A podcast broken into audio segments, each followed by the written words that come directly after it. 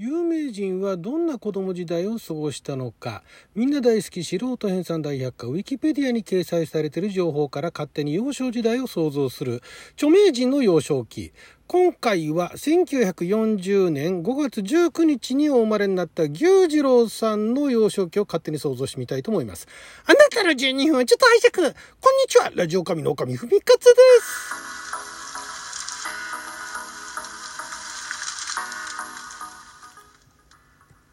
今日は2022年、えー、5月の19日木曜日六曜仏滅でございます。えー、牛次郎さんというお名前を聞いて、えー、ご存知の方ね、えどれだけいらっしゃるか分かりませんが私はねあの漫画原作者としての牛次郎さんをよく知ってるというか、まあ、本人に会ったことないですけども牛次郎という名前聞けばあの漫画の原作者だなと有名なのがあの包丁に味平というだから料理漫画の草分け的な存在って言ってもいいんじゃないかなの原作ですよね。とあとまあ読んではいないんですが「スーパー食いしん坊」とかね、えー、そういうののあの原作を書かれていたりですとか、まあ、その前は「えー、釘師サブヤン」とかもあったんですね。であとこれ、えー、このウィキ見て驚いたんですが、まあ、少年漫画からあの包丁に味変が終わってから一旦身を引いて、えー、青年週刊誌にあの原作提供を続けつつテレビドラマの原作原案として参加したって言っているそのテレビドラマの中にねセーラー服通りがあったんですね。このセーラー服通りといううセーラー服通りというこのドラマもこれもまあだからね86年に放送されたドラマなんでえー、まあご存じない方の方がまあ多いかもしれないんですが当時は結構ね人気ドラマだったんじゃないかな。そのドラマの中で「ラッキーチャチャチャうー」ってあの登場人物が言っててそれがね結構ね若い人たちの間で流行ってたっていうぐらい人気のあったドラマの原作原案をやってたんですね。他に流れた7人だとか消しゴムお秋だとかもう全然知らないドラマやってましたけどでその後1980年代にはプラレス三四郎の原作も牛次郎さんだったんですね。いや、もうこれも知らなかったですね。プラレス三四郎もね、当時80、82年から85年か。これも話題読んでましたよね。アニメ化までされたんじゃなかったでしたっけ？なんていう感じでね。結構その漫画の原作者としても名前は知られていましたし、あと、えー、知りませんでしたけれども、86年あたりから僧侶として活動と活動されてるらしいですね。えー、もともとあの般若心経を題材として作品を執筆する際に書店で手に取った仏教用語辞典で本名の木この方ね本名がね牛込木さんなんですね記すという字を書いて木というねいうお名前なんですねでその自分の名前の木の意味を知ったことをきっかけに仏教書を読み漁って1986年に臨済宗妙心寺妙心寺派硫黄寺硫黄寺出家得度し牛込革新となると。いうね。すごいですよね。そんな感じでなんか幅広いいろんなすごいの波乱波乱万丈というかなんかね非常にあのバラエティーに富んだというかまああの何でしょうね。すごいあのウィキペディア載ってるだけでもそんなに長くないんですよ書いてること長くないんですがさぞやなんかなんでしょうねそれは漫画の原作もねいろんなアイデアが湧くだろうなっていうようなそんな感じの生活をしてこられたんですね。えー、牛次郎さんは1940年5月19日生まれで日本の漫画原作者僧侶小説家作曲家建築家 すごいですね。えー、長女は住職の牛込角園と読むんですかね。で息子さんはアニメーターイラストレーターの四条幸正さんだと。で、えーまあ、1940年ですから戦前ですよね。にあの台東区浅草でお生まれになってで、えー、お父さんが日本海軍の特務機関に勤めていたっていうね。これなかなかすごいですよね。特務機関ですからね。特務機関お父さんが日本海軍の特務機関ね。だから特殊軍事組織を行う諜報だとかまあ何でしょうね、まあ、特務機関っていうとあの昨今のアニメファンだとネルフっていうねあのエヴァのあのあの団体を思い浮かべる方もいらっしゃいますけど、まあ、言うなれば諜報ですよ。スパイですよ。ね、MI6 だとか CIA だとかなんかそんなようなのに近い組織ですよね。特務機関。お父さんは特務機関に勤めててお母さんは霊媒師だったんですって。すごいですよね。お父さんは日本海軍の特務機関。でお母さん霊媒師っていうね。どうやって知り合ってなんで結婚したのかそこも気になるところですけれども。でお父さんは渡辺の姓を名乗っていたんですが家族全体はえー、職務上、だからお父さんの、えー、その特務機関的なところが関係するんでしょう。職務上、お母さんの旧姓の牛込を名乗っていて、え、東京大空襲を生き延びて、終戦後は通学の傍ら、新聞配達や鉄工所に勤務し、生計を立てると。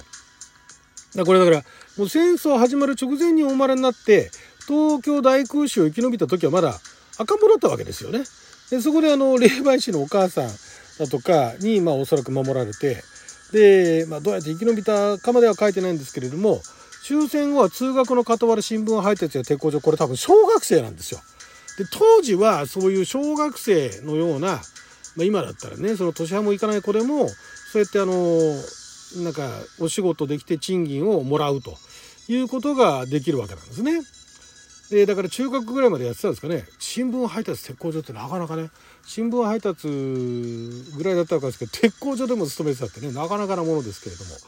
で、え中学卒業後は東京都立上野高等学校に入学するも学費が払えず中退し学徒援護会の紹介で工事作業員喫茶店員を務めると。やがて不良となり暴力団と行動を共にしつつその後熱海に滞在するようになり売春街のバーテンダーレストランのコックを経てベーシストに転向し東京に戻りアルゼンチン単語バンドのメンバーとして活動する中で株式会社西陣からオファーを受け入社。西陣ってのはパチンコ屋さんですね。えー、でこの頃熱海時代にレストランで常連客として知り合った美容師の女性と結婚。同社の宇宙楽団に参加しバンドマンとして電子楽器を駆使し、えー、総裁用音楽を作曲録音。3年後に退社し妻の営む美容室に併設してレストランを開業し半年間営業したと。なかなかなかなかすごいですよね。いろいろその戦争が終わって終戦後のこれから日本を復興していくぞっていう時にもう幼いながらにまあ遊びとかもそんなにまだ当時はまあそれなりにね子供たちの間で遊ぶことはしてたかもしれないけれども、まあ、日中は、えー、学校に行きながら新聞配達まあだから朝夕なんでしょうかね。あるいは朝新聞配達して学校に行ってその後は鉄工所で働いていたのかもしれませんけれどもだからまあ今からは多分想像できないですよね。今の小学生なんていうのは想像できない。もう何でしょう。もう家族のためにね勉強もしつつお金も稼がなきゃならないっていう。で鉄工所のだからいわゆる何でしょうか、まあ、いわゆる軽作業みたいなものを多分やってたと思うんですけどもでそれで中学まで頑張って学費も稼ぎながらなんでしょうね。自分の学費は自分で働いて稼ぎみたいなっていうのはなかったと思うんですけどまあお父さんがねあのもしご存命であれば特務機関に勤めれていたということもあってお金はまあまあそこまで困るほどではなかったかもしれないけどまあでもとは言っても財閥などそういうね、えー、ものでもない大金持ちというわけでもなかったのでやっぱりその自分も、えー、生計を勤務して生計を立てなければならないと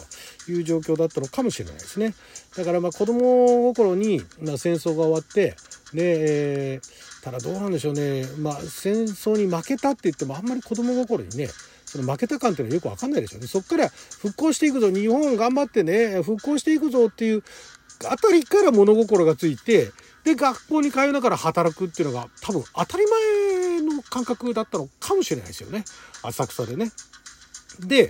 えー、まあその後中学卒業して、まあ、とりあえず一応当時ももう義務教育だったと思うんですが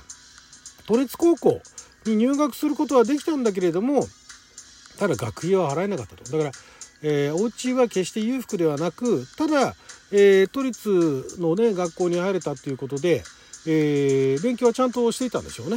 だから比較的真面目に真面目にやっていたけれどもなかなかそういう金銭面では苦しいところがあったんだけれども、まあ、そこで学徒援護会っていうのがあってで工事作業員やっぱり働いてたんですね。えー、と喫茶店員をやっててまた働きながら学校に通うっていうで働くことによって何があのただただ稼ぐっていうだけじゃなくて子供心にね多分今の子たちよりもその社会とのつながりっていうのがまあ分かりやすく言えば大人とのつながりですよね。自分の親以外の大人と知り合う機会っていうのが多分当時は多かったと思うんですよ。で、えー、まあ環境わかんないですよ。まあ自伝みたいなの読めば環境はある、書いてあるかもしれないですけれども、まあ戦後ですから、で戦後にそういうこういう労働環境は決していい環境ではなかったところで、もうとんでもない大人とかもいたと思うんですよね。そんな中で頑張ってコツコツと働きながら学費を稼いだりだとか、家にね、お金を売れたりだとかして、で、頑張ってたと。で、工事作業員だとか、喫茶店員だとか、まあだから体を動かす仕事なわけですよね。勉強は普段、だから日中は学校行って勉強するんだけれども、えー、それ以外はその、まあ、体を使って、えー、勤めてお金を稼ぐっていう方向になったんですね。で、やがて不良となりと。だからもうそんなこんなでなってって、だんだんまあ、あの、戦後復興してきて余裕が出てきたあたりなんじゃないですかね。不良となったあたりっていうのはね。だから自分であの使えるお金っていうのも自由が効いてきて、で、喫茶店員とかやりながら世間と接していて、どんどんその、なんていうんですかね。あの、やんちゃな方向っていうんですかあの、まっとうな方向ではない、少し外れたところになんか魅力を見出すっていうところもあったのかもしれないですね。で、暴力団、暴力団の人たちと、暴力団には入れなかったんだけども、行動を共にしたりとかして、熱海に行ったっていうことですね。熱海で売春街のバーテンダーだとか。だからまあ、もうたくましく生きてきたっていうことなんですね。えー、お金がないけれども、頑張って働いて、働いてるその環境によって、でいろんな人と接点ができてでそこでのいろんな人たちを見てきたいろんな人たちと交流してきた経験が漫画原作者として花開くっていうそんな感じだったんですかね。なかなかねまあ、やっぱりその生きてきた時代っていうのもあるんでしょうけどもなかなか激しい子供時代を、まあ、本人からすればそんなに激しいとは思わないかもしれないですけどね今から見るとねなかなか激しい子供時代を生きてこられたんじゃないかなという感じでございます。はいということで12分間の貴重なお時間いただきありがとうございました。それじゃまた